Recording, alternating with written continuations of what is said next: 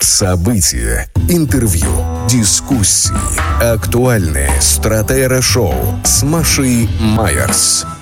Слушайте на «Голосе Берлина». Смотрите на Ауслидлерботе ТЕ. А, добрый день. 14.09 в Берлине, 15.09 в Киеве, 16.09 в Москве. Дмитрий Губин и Маша Майер с вами. Надеюсь, что Маша появится буквально через секунду или через две. Она сегодня... Вот, Маша появилась. А, а, Я здесь, да, здравствуйте. Здравствуй, да, дорогая. Сегодня Маша с нами дистанционно. Мне остается только... Маша, я не буду петь, щадя не столько тебя, сколько слушателей. Прекрасная «Далеко не будь ко мне жестоко». И... Петь не надо. да. И у нас, конечно, главная тема сегодня, и интересно наблюдать ее в развитии, поэтому попробуем сделать что-то типа такого расследования. Это вчерашнее падение двух ракет и их взрывы на территории Польши. Напомню, что двое погибли. Маша внимательно как раз сейчас отслеживает самые последние события, все верно понимаю? Ну, позволь, я скажу два слова о том, что я действительно приношу извинения перед слушателями, нашими зрителями на для работы, видеостриме и слушателями голоса Берлина на FM-волнах, в том, что я сегодня работаю удаленно. И э, хочу сказать, что, собственно, кого вы услышите, э, как раз именно этой теме падению ракет на территории Польши и гибели польских граждан будет посвящен наш э, первый гостевой фрагмент. Мы пригласили к участию польского журналиста Бартыша Гулабика. Он к нам присоединится по видео и по аудиосвязи в последней четверти этого часа. А во втором часе после трех часов по Берлину встречайте поэта Александра Дельфинова, который к нам не просто придет и ответит на наши вопросы, но может и еще что-то почитает. Да. Но это я предполагаю, что это может быть так. Если понятно, что а, Барташ на усмотрение автора э, будет, придет вот просто по теме, которую мы действительно расследуем, за которой см смотрим в ее динамике, не, не только мы, все смотрят, от президента Польши до президента США, э, все смотрят за тем, как продолжается это расследование, то многие спросят, а при чем здесь Дельфинов? Почему поэт в студии? Два человека погибло в Польше, вчера обстрелы, отключение электроэнергии в Украине. А вот по той, по самой простой причине, что это тема, которая поставлена перед всеми, даже не перед военными, а перед политиками, а перед всеми нами, была в свое время Теодором Адорно в Германии сформулирована. Возможно ли, возможно ли поэзия после Аушвица? Вот можно ли, большинство людей ведь не являются ни политиками, ни военными экспертами. Большинство людей, они постят Костика в Фейсбуке. Большинство людей, они занимаются повседневными вещами и, и испытывают чувство, что что-то не то происходит. Не то происходит не только в Украине, там-то понятно, что не то происходит, а что-то не то происходит с повседневностью. Как мы можем... Вот, а вот вопрос. Легко, я бы сказала легко, потому что Александр Зельфинов автор многочисленных антивоенных стихов, я бы даже сказала памфлетов, но давай это оставим уже на второй час. А сейчас непосредственно обратимся а, к тому, что вчера произошло на а, территории Польши. Действительно, две ракеты упали а, в пяти километрах от границы с Украиной в самой восточной части страны. Одна из них попала в элеватор, и там погибли двое людей, вторая попала в трактор. И эти кадры обошли все информационные агентства. Это, собственно, история эм, зафиксирована есть видео, да, там видно следы от э, вот эта самая воронка от взрыва, от попадания ракеты. И, а, очевидно, что украинская сторона сразу объявила российскую сторону, а, назвала ее виновной, а при этом сами поляки использовали формулировку, что это ракета российского производства. Но это совершенно никоим образом не указывает на прямое а, участие России в этом, потому что а, в итоге, как мы уже понимаем, ну слушай, тут не, не нужно держать никакую интригу, потому что об этом уже сказали все мировые политики, и польский президент, и американский президент. Это действительно ракеты российского, точнее советского производства, потому что это те самые а, противоракеты, противовоздушной обороны, ПВО. Это комплексы С-300, это советская разработка 70-х годов, которую, собственно, сейчас и использует украинская армия для защиты своей территории. Тем более, что вчера, как вы знаете, были, опять же, массированные обстрелы буквально всей территории Украины, а, в основном это было поражение инфраструктуры, гражданской инфраструктуры, то есть тех самых электрических подстанций и трансформаторов. А, насколько я понимаю, довольно успешно вот та самая система ПВО справляется с тем, чтобы уничтожать эти ракеты на подлете, не позволяя им повреждать гражданские объекты. Там порядка 80%, вчера 70 или 80% ракет было сбито, но вот в результате подобного рода действий со стороны ВСУ, то есть в результате попытки сбить ракету, были выпущены так называемые противоракеты из комплекса С-300, которые в итоге и упали на территории Польши. И Джо Байден говорил об этом, американский президент. И если у нас есть такая возможность, мы, может быть, даже послушали бы этот э, фрагмент, он говорил об этом на острове Бали после G20 в Индонезии, где вот только-только завершился саммит э, двадцатки, куда Путин не поехал, я напомню, а поехал только э, Сергей Лавров. Мы можем послушать Да, Байдена? можем, я вот буду тогда переводить. Мы это обсуждали с э, президентом э, Польши, с э, секретарем НАТО Эм, нас... Да, мы проводили с секретарем uh, НАТО Стоун, э, Столтенбергом, простите, пожалуйста, обсуждение. И по поводу этих взрывов мы договорились провести э, расследование взрывов, которые произошли в Польше возле Украины границы, украинской границы, чтобы быть уверенным, что именно произошло. Э, известно, что два человека погибли, они были убиты. И мы решили, что следующим шагом будет расследование. Э, мы на этом сфокусировались в нашей работе. Э, мы серьезно обсуждали российские ракетные атаки которые в, которые в этой войне демонстрируют свою жестокость и uh, бесчеловечность, и которые направлены против украинских городов а, инфраструктуры. А, и мы, мы на саммите G20 обсуждали Россию, эскалацию этих действий, то, что Россия эту эскалацию только наращивает, от, от атаки, ракетные атаки по Украине. И, и мы сейчас uh, и сейчас в этот момент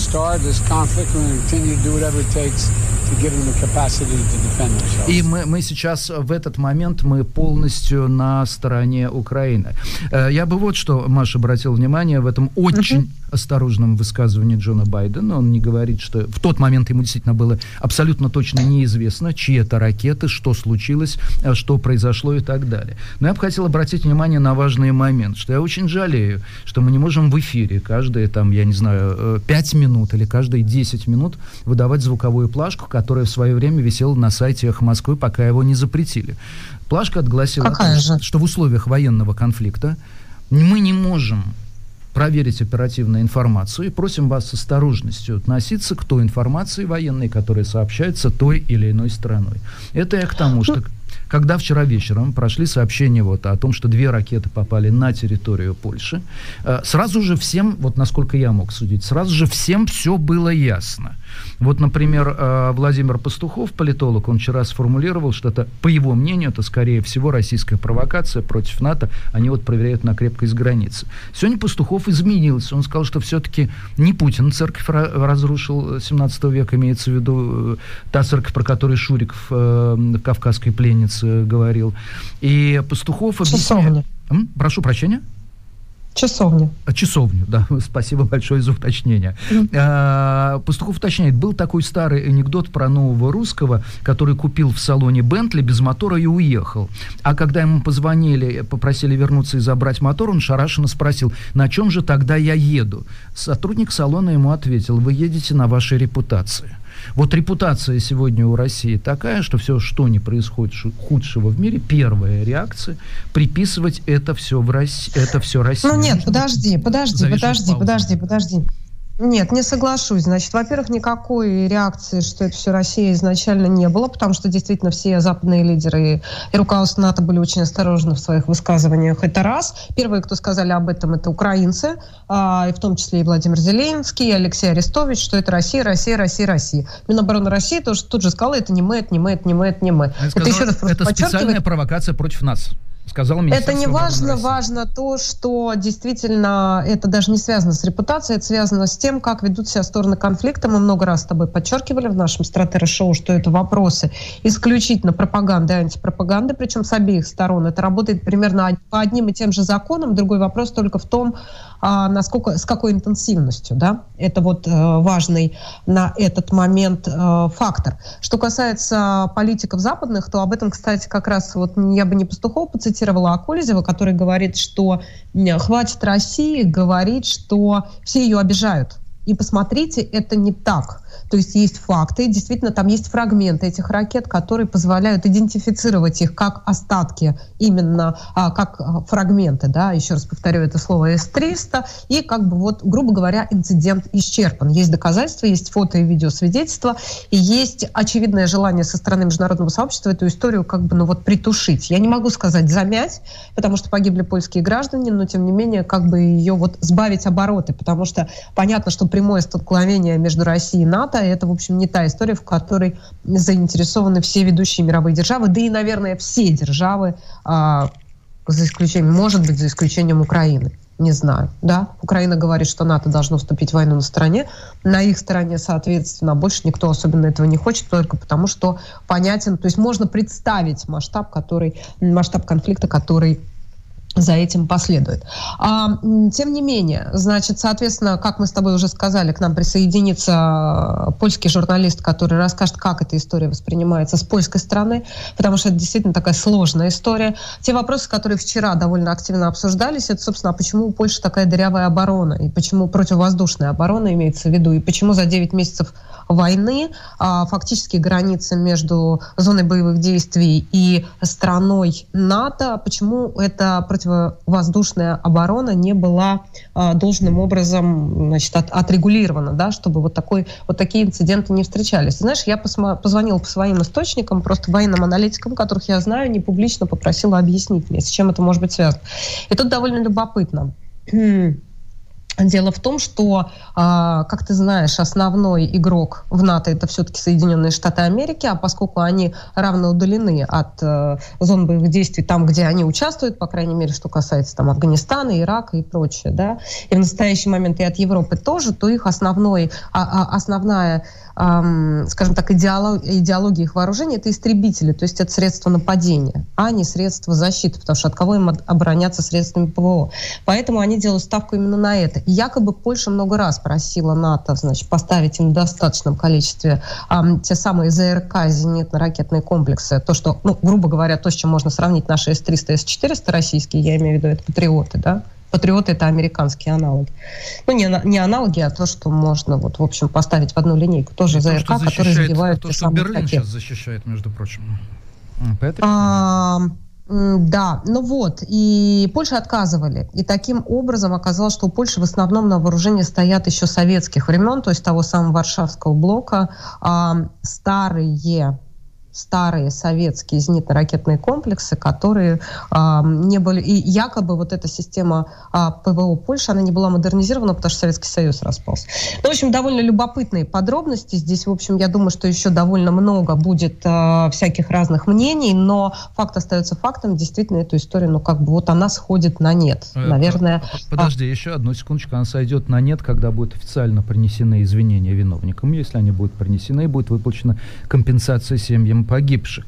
Потому что... Ты имеешь в виду Украина извиниться перед Польшей? Если э, у меня нет уверенности на 100%, что э, есть только на 99%, да, что э, это была ошибка, это был факап с украинской стороны. Да, в таких случаях мы знаем, э, такие, такие случаи происходят, когда военные избивают в том числе и гражданские лайнеры. Вспомни там, по-моему, э, э, когда ПВО Ирана сбили по ошибке украинские лайнеры, были принесены извинения, выплачена компенсации. И э, дело в том, что там не было умысла в таких таких случаях извиняются и выплачивают компенсации. Но я сейчас хочу добавить, ты говоришь, события будут развиваться. Да, они развиваются. Вот свежая информация Deutsche Welle только что сообщила буквально несколько минут назад. А, Германия готова направить в Польшу военные самолеты для поддержки патрулирования воздушного пространства после взрыва в польском селе э, Пшеводов, э, близ границы с Украиной. Об этом заявил сегодня на пресс-конференции представитель Министерства обороны Кристиан Тильс. Вот цитата. Следует качестве немедленной реакции на инциденты в Польше, а когда происходила пресс-конференция, видимо, уже господин Тильс э, знал, что произошло. Так вот, в качестве немедленной реакции мы продолжим усилить воздушную полицию боевым патрулированием воздушного пространства с помощью германских истребителей э, Еврофайтер. Это и дальше. Это может произойти уже с завтрашнего дня, если Польша это пожелает. Это можно по-всякому совершенно трактовать, но в том числе и как попытку заменить устаревшие польские зенитные системы, заменить э, все-таки при помощи патрулирования э, с, посредством современных э, самолетов. Да, но я хотела бы дальше, если, если ты не возражаешь, потому что мы еще будем с польским журналистом эту тему обсуждать совсем скоро, чтобы другие новости не оставлять совсем без внимания.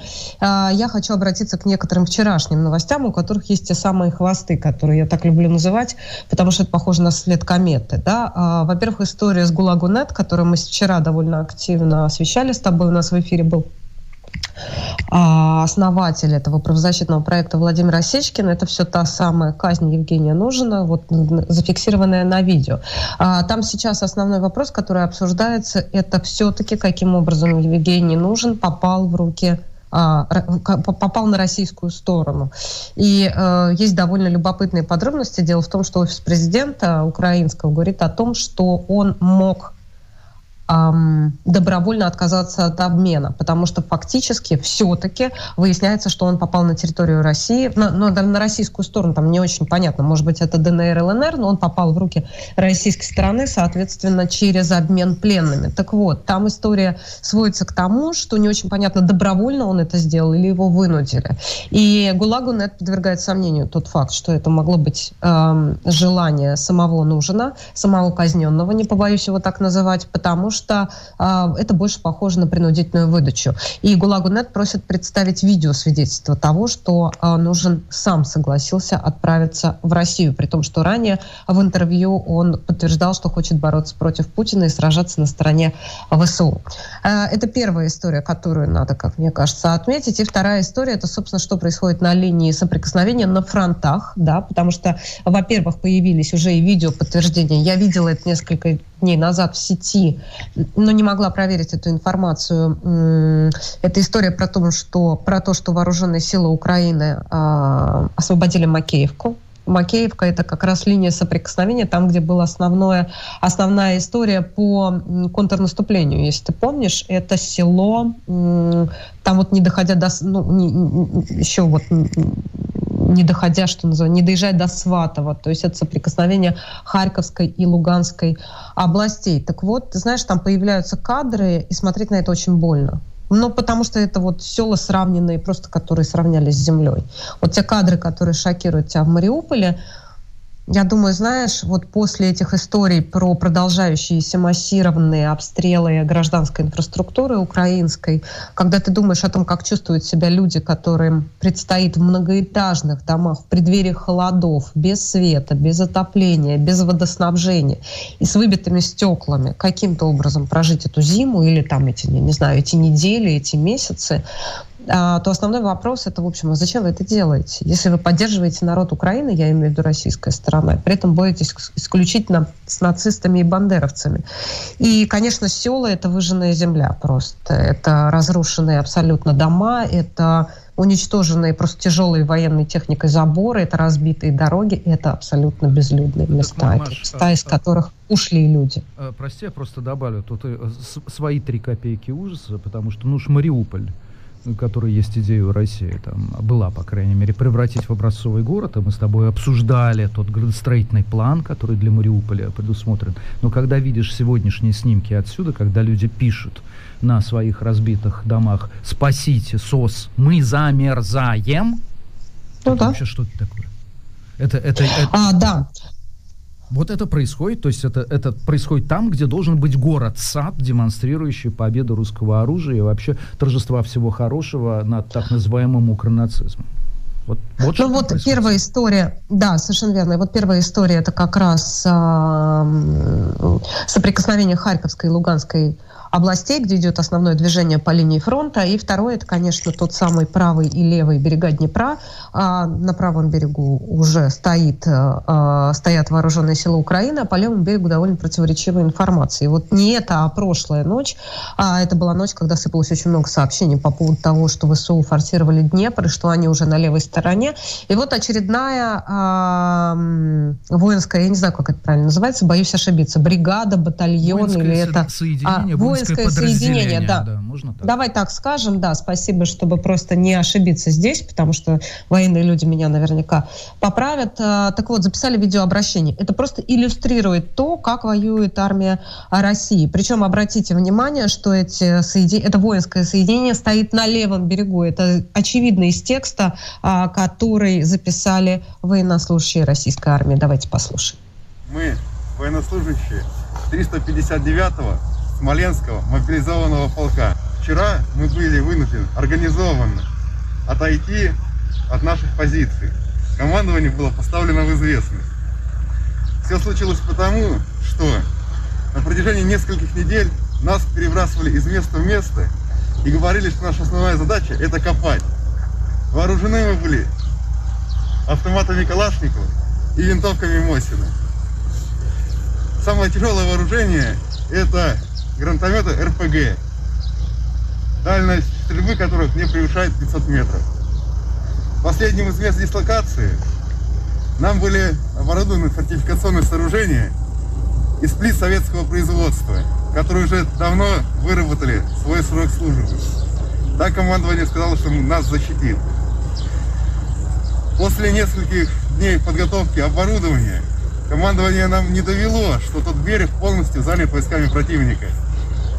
Мы занимались своими бытовыми делами, и по нам был нанесен довольно мощный минометный обстрел в результате которого были погибшие. В результате попытки скорректировать наши действия оказалось, что у нас нет связи ни с, ни с руководством полка, ни с командованием батальона, ни даже между подразделениями не было организовано никакой связи. Не было ни артиллерийской поддержки, ни поддержки какого-то тяжелого вооружения. Мы были одни с автоматами Калашникова, не способными дострелить просто до, до того берега. Мы не способны были что-то сделать и как-то отразить э, нападение на нас. На следующий день э, был также нанесен уже точечные минометные обстрелы с корректировкой огня при помощи беспилотных летательных объектов. Подлетали дроны, просто указывали места, и одно подразделение, позиции одного из подразделений были полностью уничтожены. Далее прилетели квадрокоптеры, которые способны нести на себе э, заряды, гранаты. Начали сбрасывать их точечно в ячейки. У нас также командование обещало в первый день, завтра, ребят, вам приедет артиллерия. Второй день обещали, к вам приедет артиллерия. На третий день, ждите завтра. И так завтраками нас постоянно кормят. В итоге мы как подразделение вообще не могли ничего сделать. Мы просто несли потери. В результате чего было принято решение отойти назад. Отойти назад, да, вы обратили внимание на эту фразу, при этом это говорят те воинские соединения ВСРФ, которые стоят на левом берегу Днепра. Это важно а, подчеркнуть. Еще одна история, это история про мобилизацию, собственно. Это, знаешь, история в картинках, которые мы фактически, да, вот такими широкими мазками а, пишем каждый день, потому что появляются все новые и новые видео, и довольно активно по сети разошлось а, видео с конфликтом между офицером и военнослужащим в том самом парке Патриот. Это такое, знаешь, ты был когда-нибудь в парке Патриот? Скажи, пожалуйста. Я, я, я видел э, эту церковь, одетую в шинель, э, одетую в плащ-палатку цвета хаки, э, и тут мужество покинуло меня. Ну, я просто объясню, что это такой огромный проект современного, скажем так, парка воинской славы, наверное, это так можно говорить. То есть это вот проект Сергея Шойгу, который в чистом поле построили как некий, знаешь, военно-культурно-развлекательный, информационный, что ли, центр. То есть это огромная территория в Подмосковье, куда надо ехать на автомобиле, туда приезжать. Там действительно стоит вот тот самый храм, главный храм вооруженных сил, который так часто вот фигурирует в, э, соответственно, в сводках и вообще, когда обсуждается тема армии и церкви, это, мне кажется, в определенном смысле смысле уже стала а, таким, а, такой торговой маркой, лицом да, этого, а, собственно, процесса. Так вот, и это, это подчеркивает то, что... Сверхъестественный союз. Ну, например, хотя ничего сверхъестественного в этом нет, а и об этом, в общем, история России рассказывает э, не на одной странице, скажем так, но тем не менее. Вот есть этот парк Патриот, это помпезно, это дорого-богато, это так пафосно сделано, при этом никакой войны еще не было, его там строили, наверное, все десятые годы, не побоюсь этого слова, и туда ездят с детьми, там есть какие-то игрушечные танки, ну, в общем, вот эта вся история.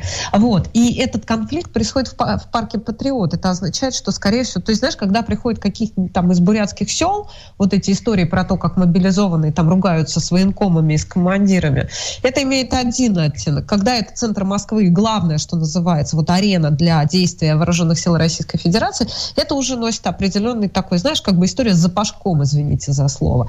И вот, значит, это видео разошлось по соцсетям, а потом я расскажу, чем это сегодня закончилась история. Точнее, она не закончилась, но, тем не менее, довольно любопытно хотя и очевидно сложилась судьба этого мужчины, который пытается спорить чей, с командиром. Чей Давайте голос, послушаем. Чей голос мы услышим сейчас. Да. Как это было? На войне строим будем ходить. Мы тогда это делаем. Это профанация, имитация стрельб, имитация учений. Почему мы стреляем по воображаемой пехоте противника? Где мишени, которые поднимаются, выдвигаются? Почему мы проводим тренировки по стрельбам на танковом полигоне? По воображаемому противнику, блядь, приходите огонь, и все тра-та-та-та-та. Два раза на пристрелке и один раз на учебно-контрольных стрельбах. Вы саботируете указы главнокомандующего. Соответственно, вас положено арестовать. И также весь штаб вызвать сюда представителей военной прокуратуры и верховного командования и донести до них, что здесь происходит. По поводу а гуманитарки все офицеры забирают. Почему у нас выдается не армейский жилет, а вот эта дрочь китайская? Объясните мне. Потому что сейчас Потому что у него класс защиты в лучшем случае 4+. Почему? Когда 90% личного состава болело, сначала болело меньше. Вместо того, чтобы отселить больных в отдельное помещение, там хоронятся особо приближенные императору. Давай так стоять. Ничего, ну, вы офицер, на воротник. Вы Нормально. руки в карман. На воротник. Ну, а что ты? А? Вот. Ну, вот, это, вот этого не надо делать. Тихо, тихо, Саш, не распускай, Саша. Как считаю нужным, так и буду с тобой разговаривать. Понял? Но это неправильное решение. Да ладно. Неправильное решение. Поверьте, неправильное. А вот за, за время, сколько я я со столькими солдатами переговорил и пытался вас душу уложить, а вы сейчас мне просто придете. Зачем? У нас душа на месте. Вы на нас положили, а не душу уложили. Тебе с нами-то не служите, в окопах не сиди. Мы завтра уйдем, вы про нас забудете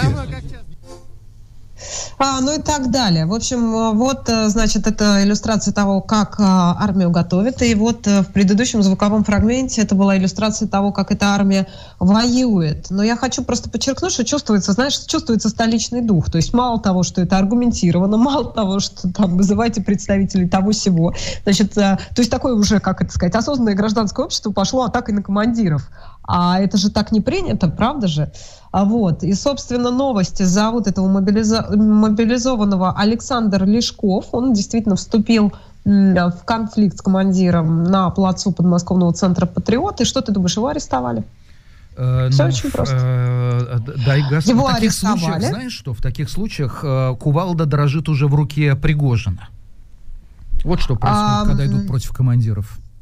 Не знаю, но я тебе хочу сказать, что на него возбуждено уголовное дело. Ну, Поэтому мы, конечно, последим за его мы последим за его судьбой, потому что, ну, в общем, как ты понимаешь, говорит он отнюдь не то, что сильно противоречит всем предыдущим свидетельствам о вот так называемой частичной мобилизации, которая проводилась в России, там, начиная с конца сентября. А, и тем не менее, а, значит, Лешков в процессе высказывания претензий подполковнику намеренно выпустил ему в лицо дым от сигареты, в связи с чем Полковник Мазанов... упал и потерял наверное, сознание, до сих пор в себя не пришел? Отстранил его рукой, Рядовой Лешков умышленно нанес подполковнику один удар кулаком в грудь. Это агентство ТАСС ссылается на материалы уголовного дела, а я ага. а, цитирую по BBC. ТАСС сообщает, что вину Лешков не признал, но подтвердил факт грубого обращения с офицером заявив, что насилие не применял, а защищал а, себя. Одинцовский гарнизонный военный суд заключил Лешкова под стражу, и а, теперь, соответственно, он арестован получается, насколько? На два месяца, да, до 13 января 23 года. И на минуточку, Дима, ему грозит до 15 лет лишения свободы. А, Маша, я тебе напомню Болотную площадь. Швырнул в представителя ОМОНа пластмассовым стаканчиком, чем нанес ему легкие телесные повреждения и глубокие внутренние нравственные страдания. Вот под копирку.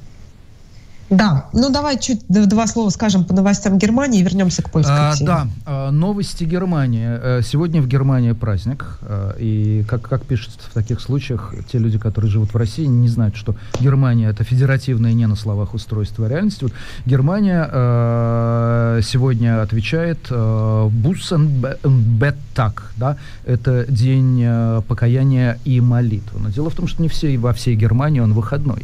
Сегодня это официально выходной день э, в Саксонии, а праздновался по всей Германии, то есть был э, Бундесфайртаг, э, Гезецлихфайртаг, официальным выходным, лишь с 90 1990 по 1994 год. Историю праздника я опущу, ее можно найти в любой Википедии, да? ну, ну, название говорит само за себя, но я хочу отметить, что, как всегда, на особом положении э, земля Бавария. Земля Бавария – это та земля, где наибольшее количество нерабочих дней. И пока берлинцы вкалывают, баварцы наслаждаются тем, что каждый календарный год им приносит 14 только земельных официальных выходных дней. А в отдельных городах есть еще отдельные свои городские выходные. Так вот, сегодня в Баварии официально рабочий день. Но это не рабочий день для всех школ и детских садов, вследствие чего родители, понятно, тоже берут э, отпуск, правда, уже за свой счет. К слову сказать, сегодня вот в Бусенбет так может любой э, верующий человек взять отгул по религиозным мотивам. Однако исключительно за свой счет, но работодатель не должен ему в таком случае отказывать. И еще несколько новостей. Например, стали известно, об этом только что сообщает Шпигель, стала известна общая сумма средств, которые немцы собрали, пожертвовали для украинцев без малого миллиард, точнее 862 миллиона евро. Но те, кто скажет, что это какая-то сверхъестественная в истории Германии сумма, будут неправы. Шпигель пересчитал сбор этих пожертвований э, с поправкой на инфляцию и пришел к выводу, что э, эти траты примерно равны пожертвованиям, которые сделали граждане ФРГ для помощи пострадавшим от цунами в Юго-Восточной Азии в 2004 году. И еще одна, пожалуй, да, еще две маленьких э, нет, три все-таки маленьких сообщения. Известно уж, если мы начали о цифрах, какую сумму получают в качестве 13-й зарплаты немцы.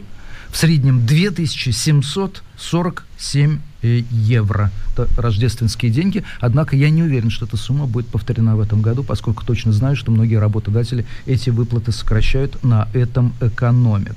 А, интрига с выборами в, в Берлинский парламент. Конституционный суд Берлина признал недействительными выборы в палату депутатов. Это прошлогодние выборы. Все из-за очень плохой организации голосования. Об этом сообщает Бильд, но, правда, Бильд не сообщает, какие последствия м, произойдут. И уж прости, Маша, я никак не могу удержаться от нашей традиционной рубрики.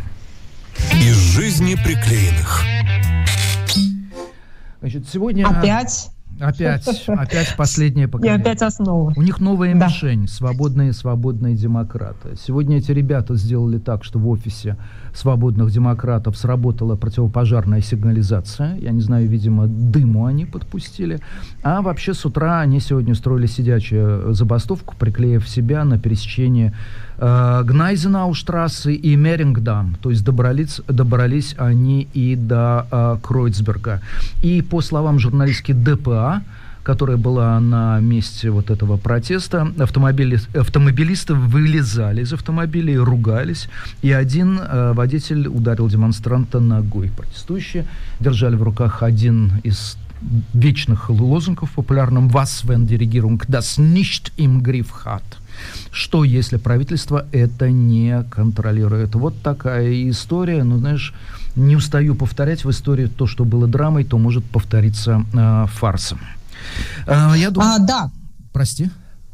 Еще? Нет, нет, все. Или на этом мы закончим с а, немецкими новостями. Сейчас у нас очень короткая пауза, просто для того, чтобы решить некоторые технические моменты, и мы вернемся уже с нашим польским журналистом, будем говорить о ракетах и о гибели польских граждан после вчерашнего обстрела. События, интервью, дискуссии, актуальные стратера-шоу с Машей Майерс. Слушайте на «Голосе Берлина». Смотрите на «Аусы для работы ТЕ». А, с вами по-прежнему Дмитрий Губин и Маша Майерс. Дмитрий Губин здесь, в эфирной студии «Голоса Берлина». Маша Майерс с нами сегодня дистанционно, и мы возвращаемся в той теме, которая не давала покоя всем, кто следил за новостями с вчерашнего вечера, точнее, с вчерашней второй половины дня. Это а, попадание на территорию Польши двух э, ракет. Сначала мы не знали, чьи это ракеты. Сейчас есть основания полагать, что это противоракета, ракета противовоздушной обороны э, Польши. И тут, тут, тут много всяких реакций, начиная с э, французского журнала охальника Шарли Эбдо, который в свойственном ему манере э, заявил, что Украина хотела в НАТО и наконец-то попала. Вот. Но они шутят над чем угодно. Тот Шарли Эбдо, который карикатуры на пророка Мухаммеда публиковал, за что поплатился жизнью своих сотрудников, однако от принципов э, не отказался.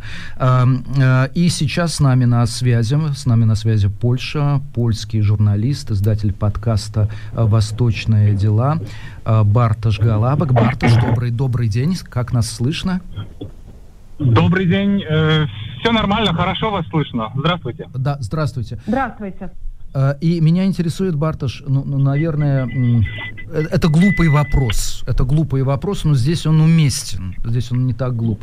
Что говорят о случившемся в Польше? Есть ли какой-то мейнстрим, если брать ну, вот сразу э, весь букет мнений э, разных политических и, и просто обывательских? Ну вот, конечно, э, ситуация обострилась, что касается восточной восточного пограничия э, нашей страны, безусловно.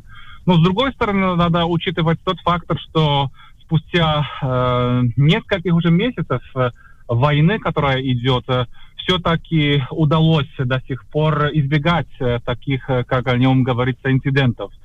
И мне кажется, что, конечно, в психологическом смысле, в таком морально-психологическом эм, э, статусе, Э, ну, война о себе, о себе э, заново э, напомнила, потому что до сих пор мы, конечно, в Польше чувствовали эту ситуацию через кожу, простите за слово, украинцев и через приезжающих и беженцев. Ну а сейчас, конечно, две жертвы, попадающие ракеты – и э, то, о чем я хотел бы подчеркнуть, э, конечно, вчера еще не полное было э, знание о том, откуда она прилетела и какая она. Но, безусловно, без э, войны никаких ракет э, на нашем пограничье мы бы не видели. И просто, безусловно, сегодня мы эм, проснулись немного в, немного в другой обстановке. Но хочу подчеркнуть, что это не меняет э, фундаментального в Польше мнения о том, что война несправедлива, и украинцев надо все-таки э, поддерживать э, в этой обстановке, в которой они нашлись. Скажите, Бартуш, а вы ждете извинения от украинской стороны? И вообще какая должна быть реакция, на ваш взгляд? Какой реакции ждет польское общество? Э, я не думаю, что польское общество ждет каких-то извинений особых со стороны украинцев. Эм, и я думаю, что они, безусловно, будут какими-то дипломатическими каналами поступать э, в правительство, а может быть даже и будет какая-то совместная пресс-конференция. Но здесь идет война, и я, я бы не ожидал каких-то э, особых стейтментов э, со стороны Украины. Идет война, множество жертв уже унесла соседняя страна, мы э, в Польше как страна, как общество, как могли, э, так и э, помогаем э, в этой обстановке. И, безусловно, со стороны нашего государства, польского государства, надо ожидать, что э, поддержка для жертв, для семей жертв э, в, э, в данной ситуации должна какая-то поступать. Ну, так я, я это, это мое личное мнение. Но ожидать со стороны Украины во время, когда у них каждый день надо обороняться перед обстрелами гражданских зданий, что надо подтвердить, гражданских центров, ну, тогда, мне кажется, немножечко неуместным. Но, как сказал раньше, безусловно, я уверен в этом, что на каком-то уровне будут э, заявления или будут какие-то, может быть, э, слова э, поступят на руки нашего правительства. Барташ, Барташ а скажите, да, ой, прости, Дим, а скажите, пожалуйста, ну, наверное, первая мысль, вот тут поправьте меня, если я ошибаюсь, что это прилетели ракеты со стороны России. А скажите, Польша успела испугаться? Э, Польша уже, наверное, успела даже не испугаться, а уже привыкнуть к тому, что идет война, девятый месяц. Безусловно, первые дни, первые недели были очень напряженными, э, но, как вы, наверное, знаете, э, мы страна член НАТО, и идет мониторинг со стороны наших э, союзных э, государств тоже нашей страны. Она стала в какой-то мере фронтовым государством. Э, и, безусловно, мы успели в какой-то степени, если можно вообще об этом говорить, привыкнуть к данной ситуации – ну, конечно, если э, гибнут э, невинные, ни в чем не виноватые э, люди, э, работающие в своих сельскохозяйственных каких-то делах, ну тогда это э, какую-то часть общества, наверное, немножечко, э, ну, будет э, э, пугать. Ну, я считаю, что спустя месяцы мы уже научились э, как-то жить э, с, с ситуацией, которая э, на восток от нашей границы. Бартыш, а вы знаете, вот эта позиция, сейчас идет война, и поэтому, да, то, что произошло, это инцидент, но посмотрите на Украину, где гибнет многократно больше людей, такую позицию приходится высказывать довольно часто. Однако я вынужден вам задать очень неприятный вопрос, который меня, однако, заставляет э, задать моя профессия. Скажите, пожалуйста, если погибли ваши родные, вот в результате случайного, повторяю, такого такого ракетного удара. Вы тоже повторяли, что я не жду никаких извинений от украинской стороны? Э, да, конечно, это военные обстоятельства. И э, ну, в данной ситуации она очень-очень э, э, как бы немного другое положение. Польша немного в другое положение введена. У нас эти боевые действия не идут мы не ожидали такого, что какая-то ракета э, или какой-то снаряд э, прилетит так далеко и будет э, где-то даже на пограничном территории. Но мы уже наблюдали такое, э, и это было в весной, когда шли обстрелы Львова. Я, конечно, э, считаю, возвращаясь к вашему вопросу, он, конечно, очень конкретный, он не неприятный, он конкретный. Да, наверное, Там могла быть ваша плане. мама принципе. Да, да, по понятно, понятное дело, да, конечно. Мы э, должны научиться, и наше государство должно, может быть, это так не видно снаружи, но наше государство должно каждый день нам повторять, что мы на своеобразном э, поле боя. Он, конечно, этот э, бой идет э, в, во многом в метафорическом измерении, потому что мы помогаем, мы видим, как война убивает друзей наших друзей. И э, когда, конечно, прилетает э, что-то откуда-то из Востока, безусловно, вот тогда э, нам, нам может быть, кому, кому-то может быть страшно. И я слышал, и, конечно, есть такое мнение со стороны э, жены одного из, э, одной из жертв, что она должна остаться. Я какой-то истерики с, с ее стороны не слышал. А, простите, пожалуйста. Я уверен в том, что она тоже уже прошла какое-то не знаю, может быть, э, даже какую-то сессию с психологом. Просто есть э, профессионалы, которые должны этим заниматься. Я слышал о том, что в районе, в котором это все случилось, закрылась школа, и правильно, в этот день должно все это проговориться с, ребятами, раз еще напомнить, где мы, как мы и так далее, и так далее для а, э, жертв и для людей, которые в, этом, в этой ситуации нашлись, безусловно, это э, огромная трагедия. Ну, я, я вижу это в, в, как бы в плане ну, войны, которая уже 9 месяцев идет. А, Барташ, а я, э, когда вы начали сегодняшнее обсуждение с этой темой, я высказывала а, со ссылкой на свои источники некое предположение о том, что в Польше вообще все, в общем, не так хорошо, как хотелось бы, с системой противоракетной обороны. И что якобы это действительно, почему она оказалась такой дырявой, при том, что действительно граница фактически у вас общая граница со страной, на территории которой происходят такие серьезные боевые действия уже там больше 9 месяцев. Вот как так? Да, Почему? послушайте. И я... что, и что да, вы можете да. сделать, чтобы эти прорехи в обороне закрыть, ликвидировать? Это понятно. Э, действительно, э, были такие э, сегодня и еще вчера начались такие сомнения, откуда все это, а как так, что противоракетная оборона не, не сработала. Эксперты говорят, что она и не должна защищать просто чистых полей.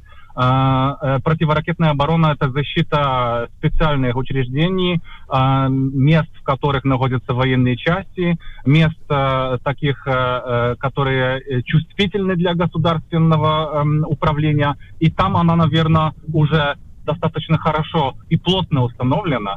Это первое. Второе, ну, действительно, это пограничная территория, если посмотреть на карту, несколько километров, которые делятся здесь место, в котором попала эта ракета со стороны соседнего государства, с Украины, это, ну, конечно, э, очень такие острые, 9, 10 или 15 даже километров, которые надо учитывать.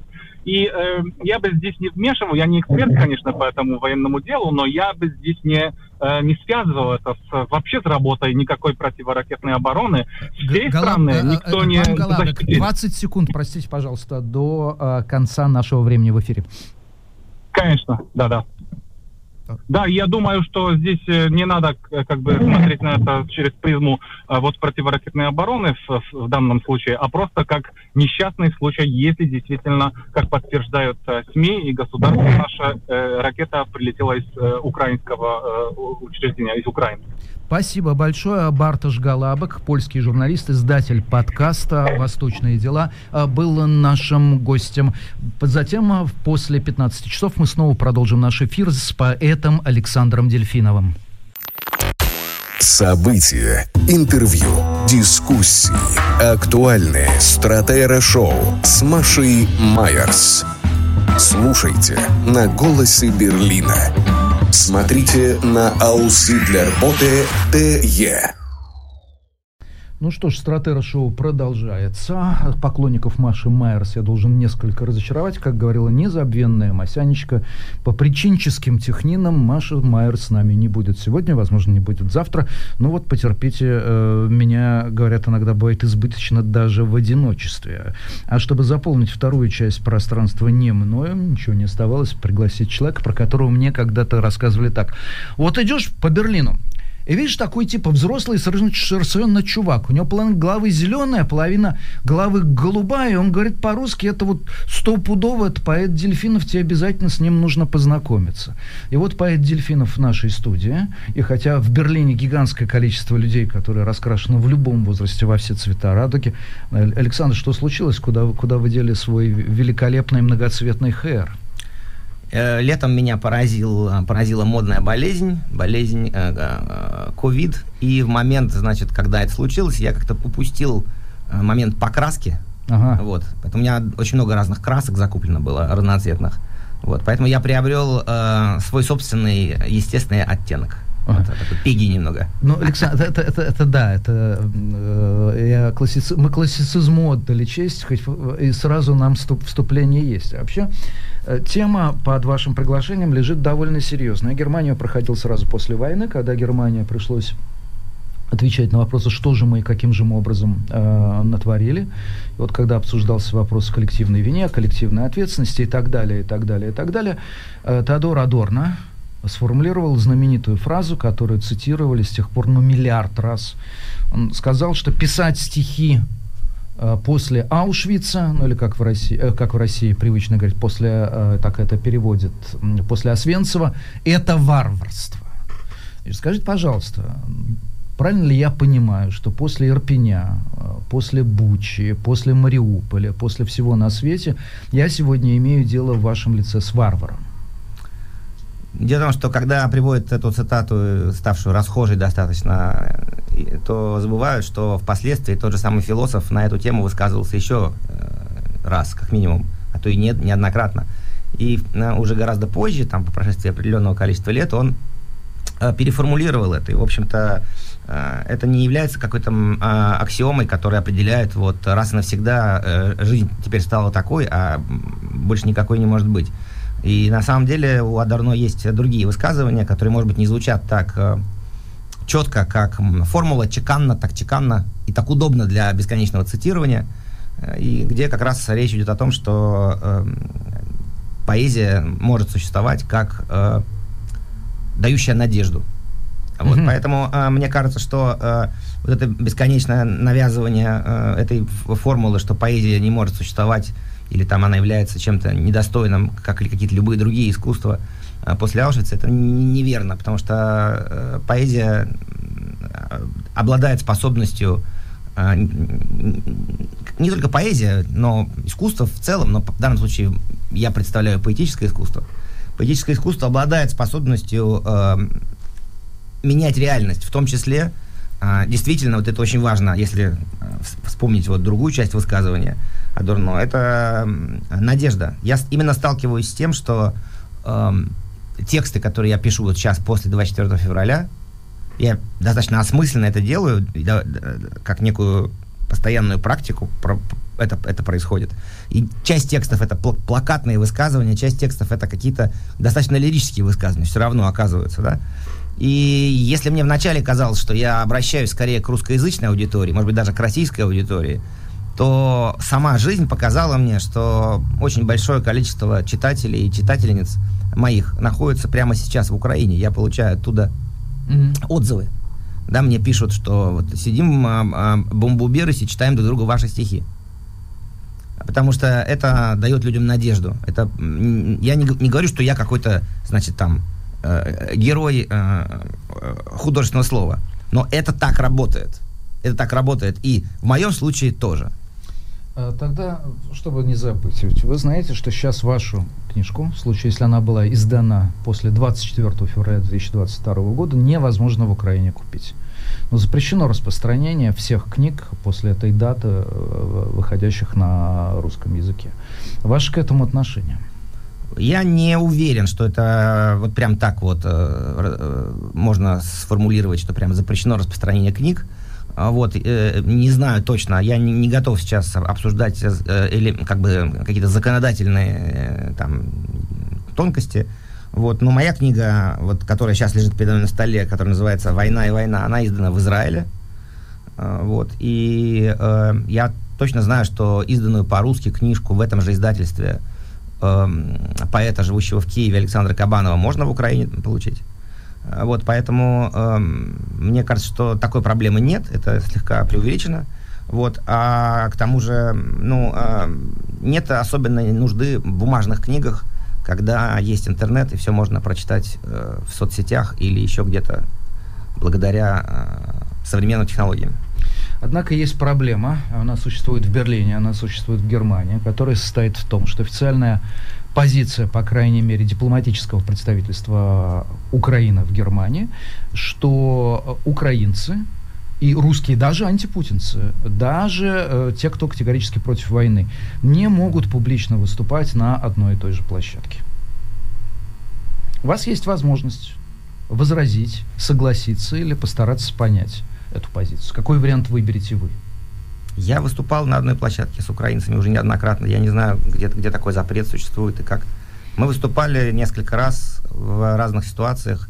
Мне кажется, что э, это все, мне кажется, что, ну, как бы реальность, э, она такова. Люди, которые понимают друг друга и которые стоят, понимают, на какой стороне они стоят и какое дело они делают, они найдут способ э, э, совместить свои силы, найдут способ э, либо сделать какое-то действие, либо высказывание, э, которое будет работать на эту э, цель. Цель э, это победа Украины в данном случае э, в, в этой войне и, поражение Российской Федерации, а желательно дезинтеграция Российской Федерации на маленькие части с моей стороны.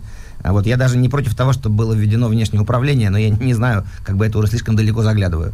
Вот поэтому, ну, в, исходя из этих целей, мы какие-то акции делали, в том числе на, на нашей площадке Панда платформа. Вот, да, пересек... замечательный, замечательный клуб. Пересекались, с, я пересекался неоднократно. Я понимаю, что есть э, представители украинской культуры, украинского э, там, э, ну, э, э, и разных искусств, да, деятели, которые могут от, не хотеть выступать с россиянами. Я формально россиянин, я гражданин России. Вот. Но э, я их прекрасно понимаю, и у меня нет к этому никаких претензий. Я, честно говоря, об этом не думаю. Меня это вообще не очень э, волнует, потому что э, я думаю, что здесь все-таки речь идет в первую очередь о э, представителях, э, тех людях, которые себя ассоциируют с Россией, так или на, в, в той или иной форме ее представляют. Вот. Я, э, ну, мне, мне приходилось представлять Россию раньше. Такое бывало на меж, некоторых международных фестивалях. Э, я, меня записывали как Россия, такое было. Вот, но сейчас такого уже не будет точно. Вот, и, ну, даже и раньше, э, когда такое было, это было там в прошлые годы, как бы, я всегда э, говорил и в рамках этих выступлений или вне их как-то, ну, моя позиция, она такая не менялась в этом отношении. Сейчас она немножко ожесточилась, вот, и, и к тому же я прекрасно понимаю украинцев, украинок, которые нам предъявляют, нам, это э, говорящим по-русски гражданам России, даже принадлежащим к оппозиции или принадлежащим к каким-то там радикальным или менее радикальным движ, э, движениям или течениям, которые выступают против российского государства или против той банды, значит, которая там сейчас это государство захватило, под себя подмяло. Вот. Есть претензия, конечно, вы э, э, проиграли, как говорится, политически. Угу. Вот, российская оппозиция, российская культурная альтернативная оппозиция, хотя э, российская, российская культурная альтернатива, хотя, может быть, в отношении культурной альтернативы это менее э, жестко звучит, потому что культурная альтернатива и политическая оппозиция это все-таки параллельно идущие, но разные вещи. А, да, если... Одну секундочку, Александр, да. просто э, сразу, чтобы уточнить, вы сказали, вы оппозиция проиграли. Но да. Оппозиция по определению, поскольку оппозиция в немецкой политической жизни означает всего лишь на все меньшинство. У Ангела Меркель, она сейчас оппозиционерка со своей партией. Да? Поэтому оппози... оппозиция, она по определению проигравшая. Нет, Оппози... нет, ну, нет, а как? нет, нет, а не как? так. Оппозиционеры те, которые не добились большинства, а те, кто не добились большинства, это проигравшие. А, а кто же они еще? Э, это не совсем так, потому что в ситуации, когда у нас идет демократическое э, развитие, оппозиция является э, проигравшей, может быть, в этот момент, но сможет стать выигрышей в следующий момент, потому что она не исключается из политического действия. Оппозиция является частью политического действия, и Э, она находится в диалоге с... Как бы, оппозиция в диалоге с позицией находится. Вот.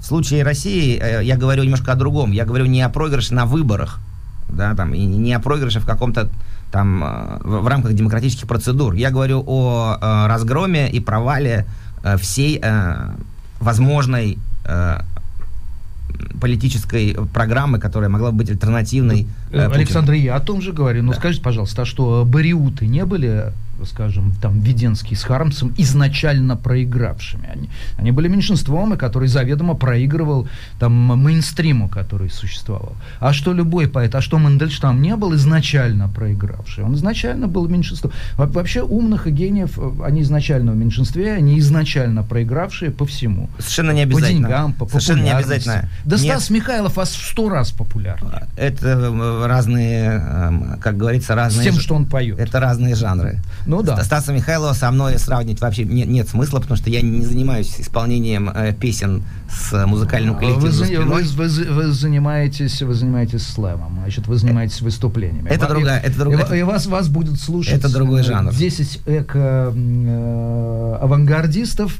20 леваков, это 30 неправда. студентов, сколько нет, больше? Нет, это, это, это неправда. Вы э, значительно преуменьшаете а, значит... Э, масштабы даже... вашей популярности значительно преувеличиваю нет, нет, не Стаса Михайлова? Не масштаб моей популярности, а масштабы того, сколько, сколько человек собираются на поэтических слэмах. Конечно, а сколько? Конечно, сколько максимум? Ну ладно. Ну, э, это зависит от... Тамподром соберете? Это зависит от страны. Значит, в немецком, э, немецком поэтри слэме, когда проводился чемпионат, так сказать, всегерманский чемпионат, Э, если я не ошибаюсь, вот несколько лет назад был зал, я боюсь назвать в каком городе это был, на, около 8 тысяч человек. Значит, э, в, ну, в США, э, где слэм родился, э, большие поэтри слэм, большие международные фестивали или большие фестивали э, внутри страны тоже собирают э, тысячи зрителей. В России, э, вернее, я бы, сказал так, в русскоязычном пространстве, да, э, это вся, само движение, во-первых, началось позже, поэтому не успело набрать такого масштаба. Во-вторых, э, ну, тут очень есть дифференция большая, потому что Poetry Slam э, в э, как бы это сказать, он ну, до сих пор в Москве проводится, прямо сейчас проводился, и до сих пор бесцензурен. В наш, наш русский поэтри слэм, который мы проводили, русскоязычный поэтри слэм, который мы проводили раньше в Берлине, он тоже собирал там, ну, не знаю, там и, и по 100 человек, и, по, и больше. То есть, на самом деле, это, э, я бы сказал так, что слэм, поэтри слэм культура, она э, является такой вполне э, равноправной э, клубной э, частью клубной сцены. То есть то, то, что в Германии называется кляйнбюна, да, или маленькая сцена.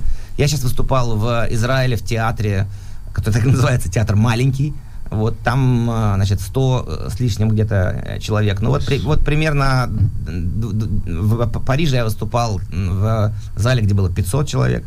Так что это не э, десятитысячные стадионы, на которых выступают популярные артисты, значит, певческого жанра, но это не 20 леваков, а совсем просто другая аудитория, которая имеет вполне э, такое, ну, скажем, в чем-то сравнимое с театральной, наверное, аудиторией. Знаете, я, я чувствую, я делаю одну большую ошибку, потому что у меня есть подозрение, что нас слушает сейчас Довлатовский Тихомиров. У него в ремесле, э, в сборнике, да, или в цельном произведении, можно так считать, был такой управ квартирой Тихомиров, по-моему, отставной полковник, если я не ошибаюсь.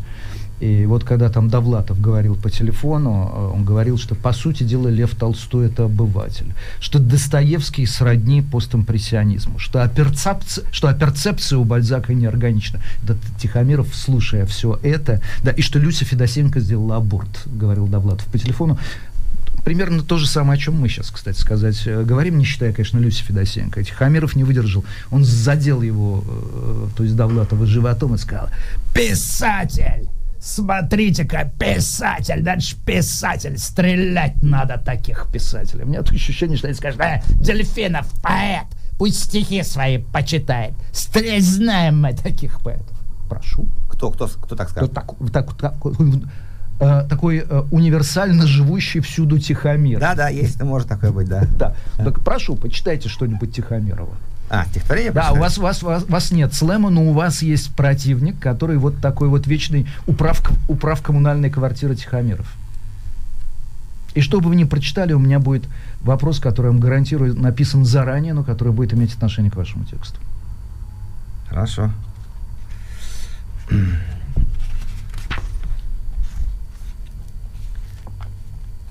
Николай с ружьем торчал, Алексей всегда молчал. Игорь по пути в клозет нацарапал букву Z. А когда пришел обратно, говорит друзьям, «Ребят, но, может быть, культурненько, постоим, покурим-ка?»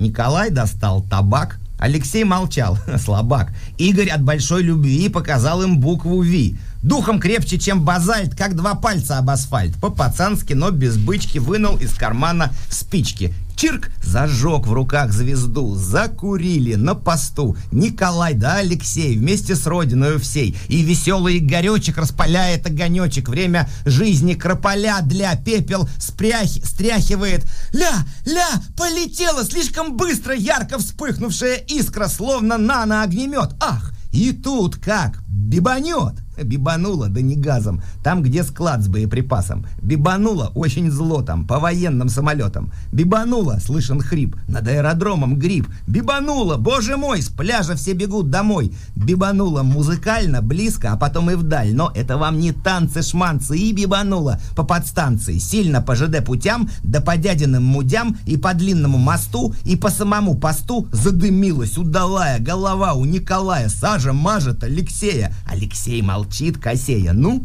а где же Игорек? Не найдешь и уголек. Что осталось от него? Покурили, ого-го! Не умею я без нот петь, но и снова бибанет ведь. Там, где крымский берег пенный, и корабль тонул военный. Супер. Вопрос был, конечно, один, э, что я по этому стихотворению угадаю точно дату, кого он написан, то есть до или после. Понятно. Э, стиль, причем исполнение не изменился. Впервые я вас услышал у Марата Гельмана в Черногории на форуме русской культуры «Слово новое». Это было три, три года назад. Тогда не было вот таких текстов, но э, эстетика была та же самая. А вопрос очень простой. Что у вас внутри изменилось после 24 февраля? Форум свободной культуры, кстати, он называется. Теперь форум Черногории. После 20... Да, я напомню. А помните слоган, который был три года назад? У всех на маечках, которые дарил Гельман. Там их было несколько, да. Россия без границ. И тут я вышел в немецкий лес погулять и надел первую попавшуюся майку. И я должен сказать, что я вот прогулял лес, вот так вот за, заворачиваясь э, в, в, в курточку, которая, которая была, хотя было жарко, ее хотел снять. Потому что Россия без границ после 24 февраля да, есть вещи, которые, безусловно... И, и мне было стыдно в ли, мне было стыдно в лесу. Да, безусловно, есть вещи, которые э, меняют, непредсказуемо меняют значение, да. Да? Так что изменилось? Э, со мной? Конечно. Ну, изменилось, например, то, что я больше в Россию вернуться не могу. Почему? А, ну, после некоторых высказываний, сделанных действий, э, которые попадают под э, новое уголовное, э, как сказать, под... Э, Уголовное под УК РФ. Да. да. Наверное, не имеет смысла пытать свою судьбу. Вот так вот.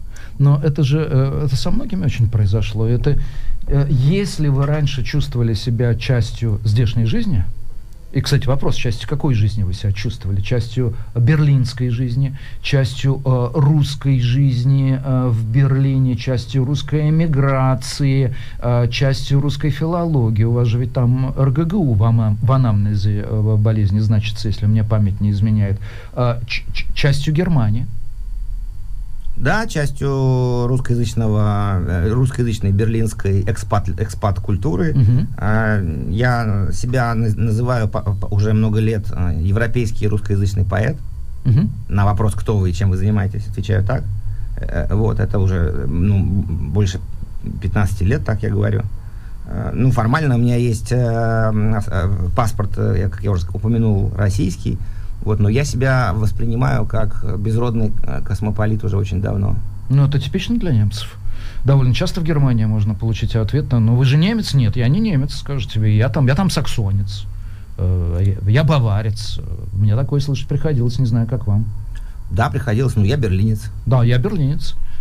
Только, только вопрос ставит теперь артикль, э, как Кеннеди в свое время. Их bin ein Берлина, сказал он, после чего появилось это дурацкое обвинение, что он назвал себя пончиком. Значит, э, хотя... да, меня может, может, можете считать меня говорящим пончиком. Ничего против не имею.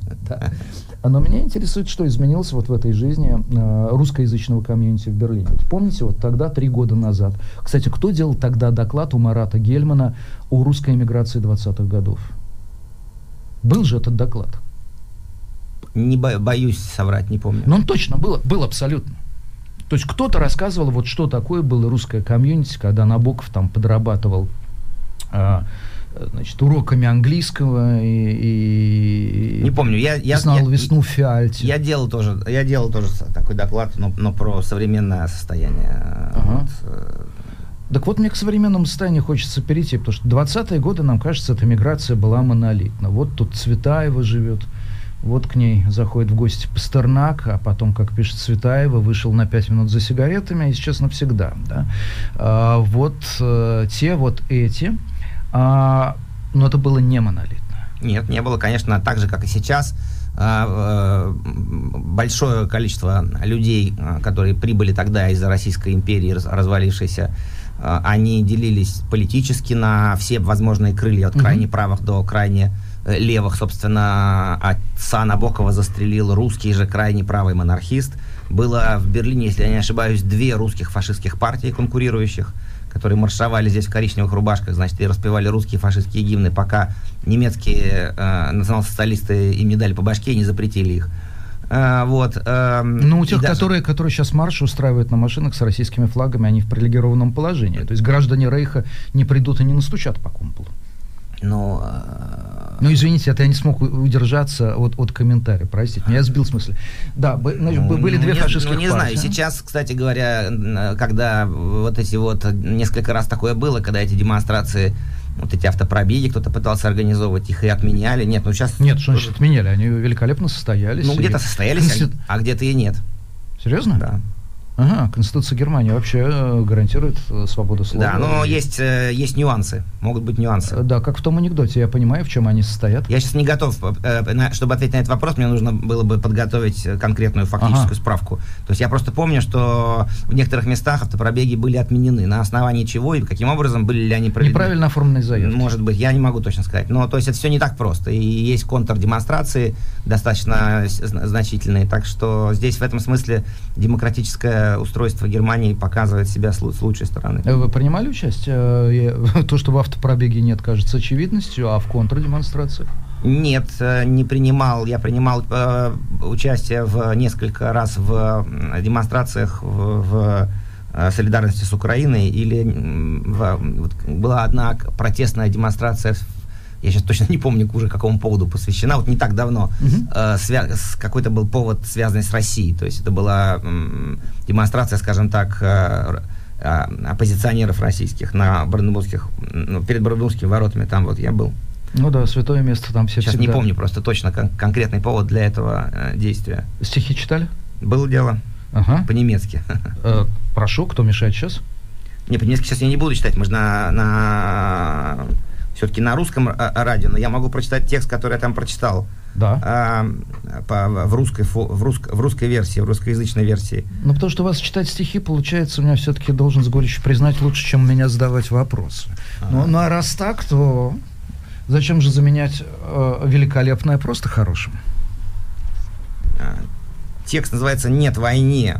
Он посвящен... Ну, вот это он написан 25 февраля, и это был первый текст, который я написал а, после начала вторжения. А, и он связан вот с тем вопросом, который часто задается или задавался, по крайней мере, а, почему нет а, больших массовых протестов. «Нет войне», — говорили мы. Но война не кончалась, а наоборот, разгоралась, становилась сильней. Ужас и отчуждение шли по следам за ней, а нас становилось все меньше, пока почти не осталось. И я помню пустынную площадь и дождь и слякоть. Я выглядывал в щель занавески и видел в моем окне, как маленький человечек с плакатиком «Нет войне» стоит там один, и от страха хотелось плакать. Я боялся начальника, вдруг уволят меня с работы. Боялся удара дубинкой и чувства, когда никто ты. Боялся соседей, что будут шипеть мне вслед. Боялся потери достоинства, которого уже нет. Боялся вообще просто так. Каждый мой вздох был жуток. Боялся уехать в СИЗО на 15 суток. Боялся людей в униформе, чуть позже, любых людей. Боялся, что дети в школе будут чистить моих детей. Боялся, что в дверь постучат в 5 утра, закричав «Открывай нам, сука!» Боялся любого стука, чуть позже, любого звука. Боялся своей собаки, боялся собственного кота. Боялся, что не смогу перестать бояться уже никогда. Боялся того, кто грызет изнутри. Сам себе больше всех ты страшен. Боялся насмешек и улюлюканья от прохожих граждан. Боялся войны, вдруг придет и мне отомстит она. Боялся жены, вдруг скажет, а я за войну. В результате ушла жена. Боялся, пока был с тобой, и когда сам с собой остался, да я еще не родился, а только боялся, боялся, боялся. И подглядывал в щель занавески и видел в моем окне, как маленький человечек с плакатиком «Нет войне» стоит там один, а к нему уже бегут полицейские. А я-то при чем тут? Ну, что тут поделать мне? Уж я-то за мир во всем мире. Ну, что же тут сделать мне? Что же тут сделать мне? Ну, ведь это тот э, реально вопрос. А можно вообще не любить стихи как жанр, но нельзя не признавать, что это тот вопрос, который сегодня стоит перед оставшимися э, в полный рост. У, у- уехавшим есть что сделать. Они могут заниматься массой технических вещей, которые необходимы для элементарной интеграции хотя бы на бытовом уровне. Да? Здесь есть чем заняться.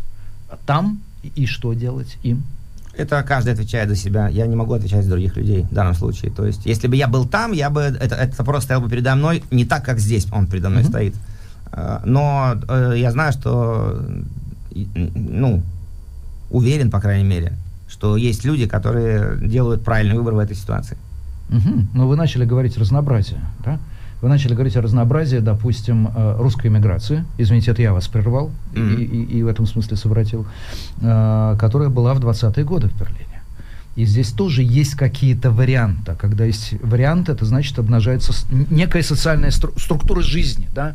когда есть варианты пойти в оперу или пойти в кино, когда есть варианты на метро или на автобусе или пешком, это то, что определяет нашу структуру. Да какие есть варианты сегодня в России? Варианты для действий? Да.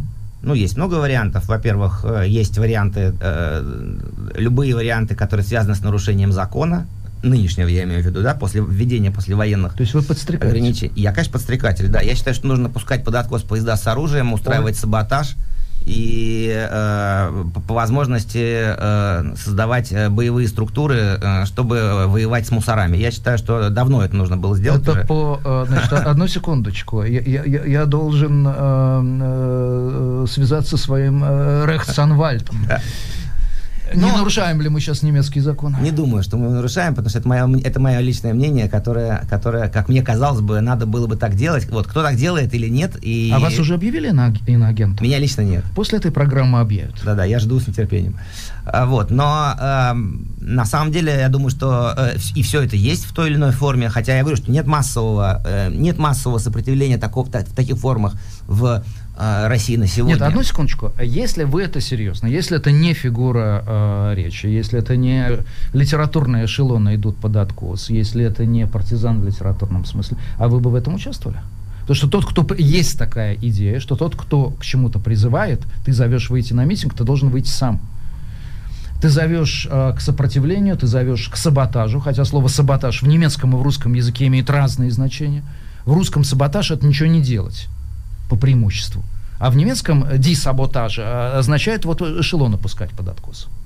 Ну, э, в русском означает как бы вредить. По, по- по мелочи Да, вти- да. втихую. Так, А, ну, не обязательно втихую, но по- так или, ну, не обязательно по мелочи, но так или иначе, да, скрытно. Да, как-то вот так. В немецком нет. Тут другое открытое значение. Так Ну, вы были бы готовы, если бы вы были там. Я, я очень не люблю слагательное наклонение. История, как человек все-таки с историческим образованием, я знаю, что слагательного наклонения как бы история не терпит, поэтому в моем- О-ля-ля, а Да. как же быть с Нилом Фергюсоном и с его целой книжкой, которая называется «Альтернативная история»? Одна глава посвящена тому, что было бы, если бы Гитлер захватил Ну, Великобританию. нет, фантастику, Второе, что было бы, если бы Гитлер... фантастику никто не отменяет. Это историки А, профессиональные. Фергюсон может делать все, что он хочет, это его проблемы, я, к нему, я за него никак не отвечаю, за его как бы, галлюцинации. А, вот, у меня свои галлюцинации. А, ну, э, с- именно в, в, конкрет, вот в, такой, в таком в- в постановке вопроса, что было бы, если бы вы были там бы. Я не там бы, я здесь. Я нахожусь там, где я есть, здесь, сейчас, в этом конкретном моменте. И в этом конкретном моменте я делаю то, что я делаю, и то, что я делаю, я делаю неплохо. Чёрт, А в- откуда у вас знание современного русского? Вы здесь живете. Откуда вы знаете слово «в моменте» и фраза «в моменте», которая мое бедное ухо режет, появилась не больше, чем три года назад? Потому что Это я... еще поставить прививку. Потому что я создаю эти слова. А, И- и- а Россия подхватывает. Вот Весь он. мир подхватывает. Вот он, Весь мир, демиург. весь мир дрожит.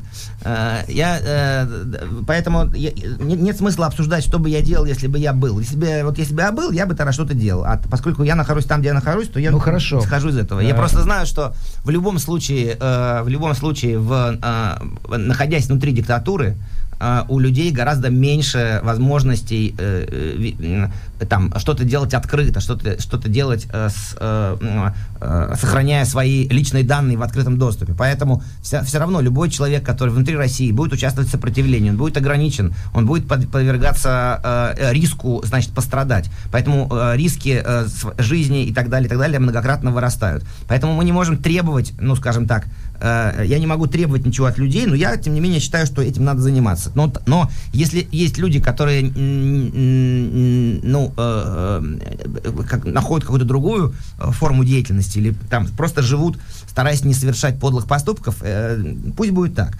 Но э, в любом случае надо понимать одно, что под российскими ракетами, снарядами и, значит, там, пулями э, в э, Украине гибнут люди каждый день. А, Они, э, может быть, тоже бы хотели э, заниматься чем-то более приятным, чем сидеть в бомбоубир- бомбоубежищах или убегать от каких-то наступающих войск и так далее. Но они поставлены в ситуацию, когда у них выбора нет. Поэтому в любом случае, конечно, нужно помнить, э, делая свой собственный выбор, нужно помнить о тех людях, у которых выбора нет в этой ситуации.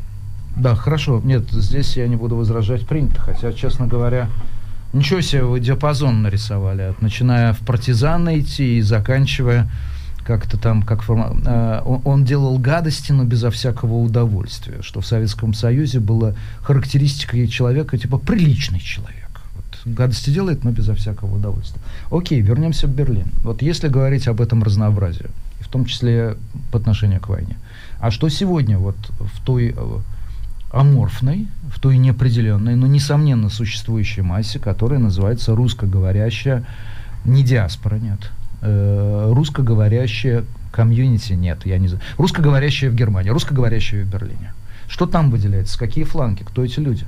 Ну, во-первых, есть очень большой фланг людей, э, такой специфический, с специфическим жизненным опытом. А, это люди, которые э, э, русский язык для них родной, а, но выросли они с русским языком за пределами России, например, в Казахстане, в Таджикистане, даже в Узбекистане, потом оказались в Германии. Это потомки э, ссыльных немцев, которые жили в э, Советском Союзе и были высланы э, из, э, например, Поволжской немецкой республики, из других каких-то территорий. Вы сейчас о Шпета Зидлера. Да, да, да, да, вот так называемых русских немцах. Вот. В, в, этой, в, в, среди этих людей многие люди очень симпатизируют России, многие люди более старшего поколения, причем э, никогда в ней не бывая. Я вот знал mm-hmm. один из моих товарищей близких, с которым мы э, в свое время организовывали слэмы поэтические здесь, он вот, э, у него дома всегда работал телевизор, он всегда как-то с таким уважением, э, значит, все, э, э, все российское воспринимал, э, и, ну, в конце концов, стал таким, можно сказать, путинистом, вот. А, а э, в России он не был никогда в жизни, ни в России, ни в Украине, ни, ни в Беларуси, там, до какого-то очень позднего возраста. Потом, когда вот мы с ним общались, он не был еще. Потом я уже, когда мы перестали общаться, у нас все-таки слишком сильные были дифференции, потом я уже узнал, что он съездил, кажется, в Украину. Вот.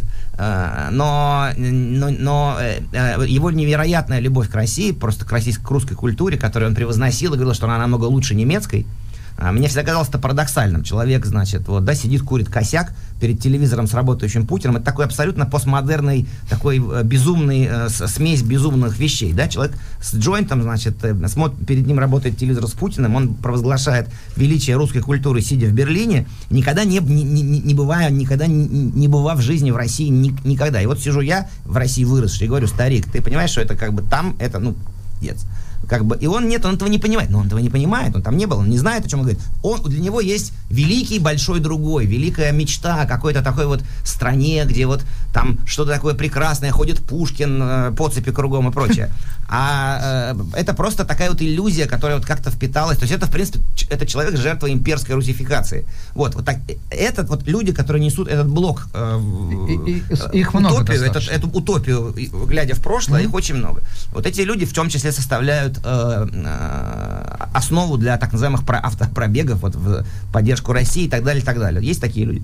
Потом есть, конечно, э, люди, которые живут, э, ну, э, они могут быть из Э, тоже не из России, но русско, русскоязычные по преимуществу из каких-то других бывших советских э, республик, которые здесь живут и как-то включаются в местную жизнь, а, адаптируются или принимают а, местные европейские э, идеи, но они могут также делиться уже внутри этого а, принятия, да, уже не, не будучи фанатами России, условно говоря, или там какой-то волшебной России из, из, из-за облаков, они де, могут делиться по тем же поли, политическим спектрам. И, к сожалению, мы знаем, что внутри русскоязычного э, сообщества очень, причем неважно, это кто, вот всего в целом, очень э, велики те болезненные проявления ксенофобии, каких-то там гомофобии, вот этих всех вещей, которые, э, ну, э, э, там, мне не для, ну, которые, скажем, не очень, не очень, не очень мейнстримная в современной Европе, в современном, зап, в современном западном мире, вот.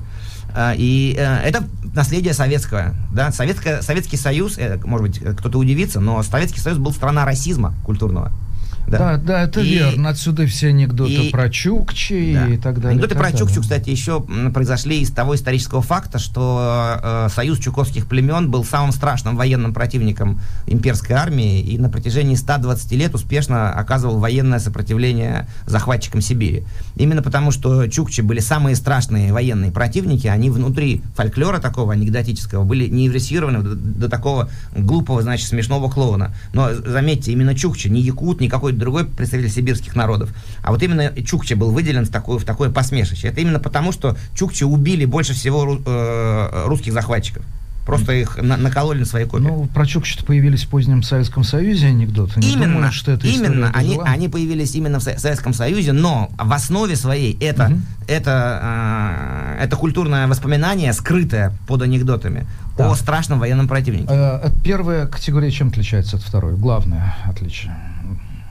У тех, кто э, в Германии, у тех русскоязычных людей, которые э, фанатеют от России, у них меньше шансов включиться в реальность. Это люди, которые не могут включиться по той или иной причине в местную реальность, они страдают от э, культурного какого-то вот нес- несоответствия, несовпадения, и они испытывают внутреннее страдание, и они находят успокоение в том, что они об- обожествляют или как-то вот превозносят вот этот вот вот эту вот э, воображаемую Россию. У этих людей меньше шансов на то, чтобы быть успешными в европейском, э, в современном э, развитом западном обществе. У других людей в той или иной форме, э, конечно, э, им будет легче. Вот, и... То есть они могут промолчать или закрыть глаза на то, что их раздражает. Да, да, они, да, они, они, они могут, да, э, они могут быть более терпимыми. Но еще, конечно, важно то, что в, э, вот начиная с 2014 года, а после 24 февраля 2022 года этот процесс тру- турбулентно усилился, а, м, мно- у многих людей происходит переоценка прошлого, переоценка своего собственного места внутри вот этого русскоязычного культурного э, космоса, да,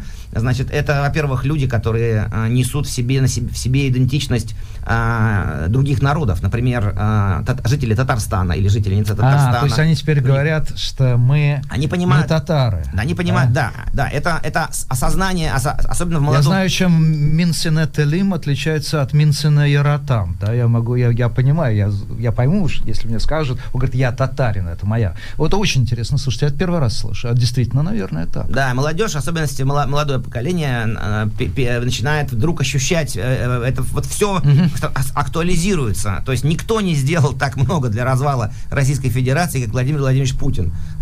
Он, значит, э, своими дебильными э, приказами и идиотской политикой, ну, как бы, э, и, и- и хорошо, мы поддержим в этом э, его, мы поможем России развалиться. Значит, э, и вот те люди, которые в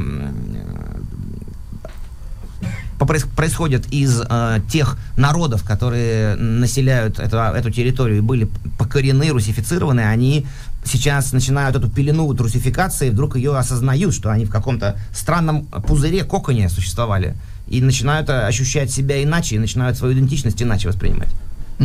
Так, но то, что вы нарисовали, пока, ну, скажем, не самая привлекательная картинка из всех возможных. Ничего есть, другие, есть, ничего- другие, ничего- есть другие категории? Нет, нет ничего привлекательного вообще. Все совершенно а, отвратительно, потому что, э, но из, это, из, этого, из этого отвратительного э, состояния, в котором мы так или иначе а, а, оказались, нам же и надо будет выходить.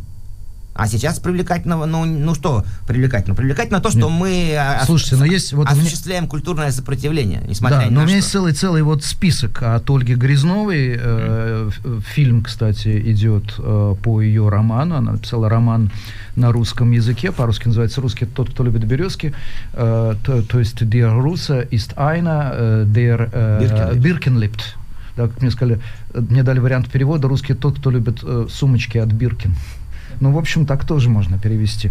Или вот там, допустим, э, Мариана Зальцман, молодая драматургиня, которая пишет по-немецки. Или э, Лена Горелик, «Свадьба в Иерусалиме» по-немецки написала. Э, или Али- Али- Алина Бронски. э, Да-да. или э, Дмитрий Вачедин, тоже, кстати, э, на- написал «Снежные немцы» Да. роман. Ну, это, а они-то в какой? Они же точно не в эти две категории попадают? Нет, они попадают в эту вторую категорию в моей классификации. Просто она тоже делится на Ага. разные. Просто я же сказал, что вторая категория тех людей, э, э, н- для кого русский язык все-таки был родным, это, ну, оказа- кто, кто, оказавшись здесь, адаптируется к местным реалиям, э, входит в местную жизнь, или, как немцы говорят, как это называется, э, не, не абсорбция, а... Э, э, интеграцион. Ин- интеграцион, интегрируется, да. Э, и Я тоже, наверное, отношусь к этой категории. Просто здесь э, есть э, политический спектр. В этой категории есть люди, кто занимает правый фланг, кто левый фланг, Ага. и, кто, и кто в центре. Я, например, представляю либералов-центристов, несмотря на свою красную кожаную куртку. Но она из кожзаменителя. А, значит...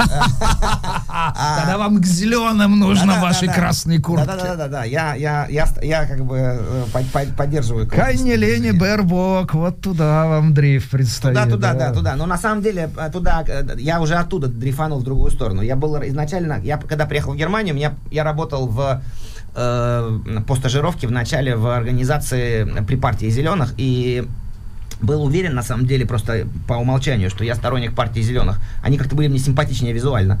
Но когда я в какой-то момент, уже позже гораздо, э, прошел э, э, ну, такое э, тестирование на политические предпочтения, то оказалось, что э, политическая, политическая программа мне, зеленых, не, не самая близкая. Самая близкая политическая программа мне это, это свободных демократов, демократов и пиратов. Ну, да. Ну, пиратская партия. Да, поэтому я был членом угу. пиратской партии, но пиратская партия быстро э, опозорилась, поэтому, значит, ее, у, нее, у нее не случилось развития, а тем не менее, вот Слушайте, а есть еще одна хорошая партия, она, по-моему, баварская, я не уверен, что она такая бундес. Она называется Партай.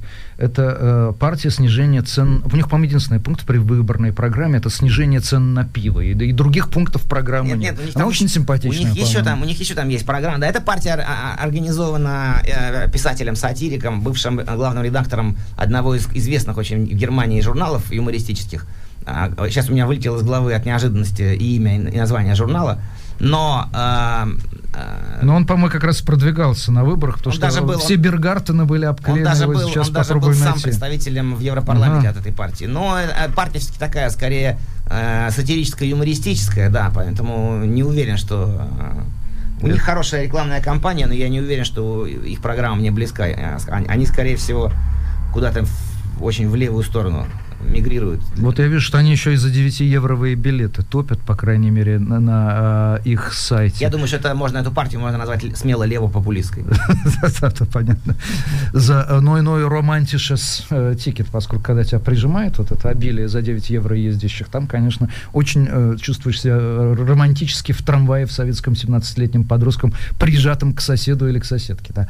А, хорошо, скажите, я просто подумал, как было бы здорово, если мы точно ушли по точке, то есть под пип-пип-пип. Берлинское время 16 часов скоро нам скажут, но я боюсь, что так не, не вполне удастся вам со стихами выйти. Поэтому я вас прошу еще прочитайте что-нибудь. Да. А вот перед вами, кстати, время. В, в 3 минуты 47, 46, 45 секунд уложитесь?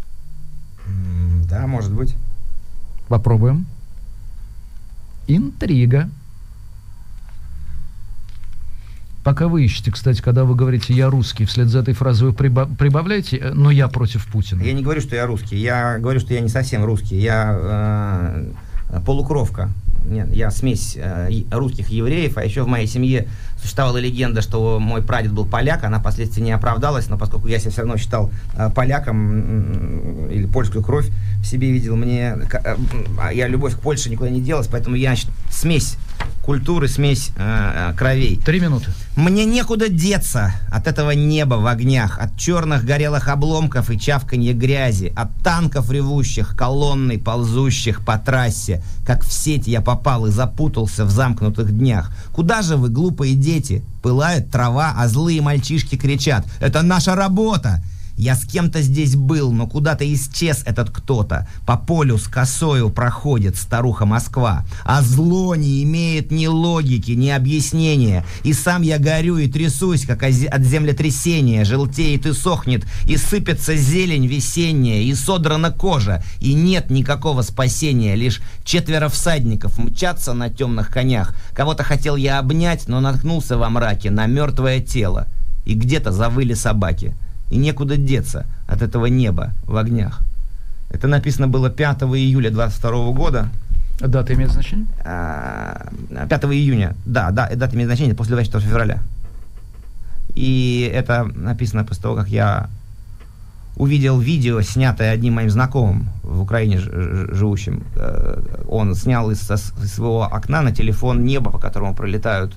Э, Ракет? Да. Да, ты должен сказать, что это сильное э, ощущение, когда этот звук возникает и так далее, и так далее. Да, действительно сильный. Но я, я все-таки пытаюсь, я пытаюсь связать как-то довоенное и послевоенное. Мир до Аушвица и после Аушвица. Мир до Бучи и мир после Бучи. А, ведь это, с поэзией вообще произошла своя Буча задолго до всяких войн. Когда, допустим, поэзия в русском мире стадионы, трибуны, собрания сочинений, безбедные жизни, не обязательно даже быть поэтом-песенником. А потом все это кончилось. И вас сегодня вправе любой спросить, слушайте, а зачем вы вообще нужны? Зачем нужна сегодня поэзия? Да, Мы мне... спрашиваем музыкантов, они говорят, музыка развивает мозг. О, как хорошо, левое полушарие с правым полушарием очень хорошо связывает. У них готовый ответ. А поэзия чем занимается? Поэзия создает новые смыслы, и поэзия спасает людей в критической ситуации, когда уже нет больше ничего, и у тебя есть ощущение, что а, ты а, полное отчаяние наступает, но в этот момент, когда про, произносится правильное поэтическое слово, возникает надежда. В этом случае я полностью вот э, с Адорно со второй частью угу. менее известной высказывания Адорно солидаризируюсь. Да? Поэзия, Поэзия да, дает надежду. Дает надежду, и она позволяет а, также переосознать себя, и я думаю, что то, чем я занимаюсь, среди прочего, это э, переструкту... переструктурирование русского языка. Я беру русский язык э, и направляю его против империи. Ну, как это возможно? Вот, вот так возможно, как вот я вот беру и читаю текст. И это э, и есть... Вы, вы Виктор я отнимаю, Клемперер? Я отнимаю... Я, да, Виктор Клемперер, но я не, я не он, я просто тот, кого бы он, наверное, мог изучать. Ага. Ну что ж, э, спасибо огромное. Э, мы, в общем, э, практически уложились.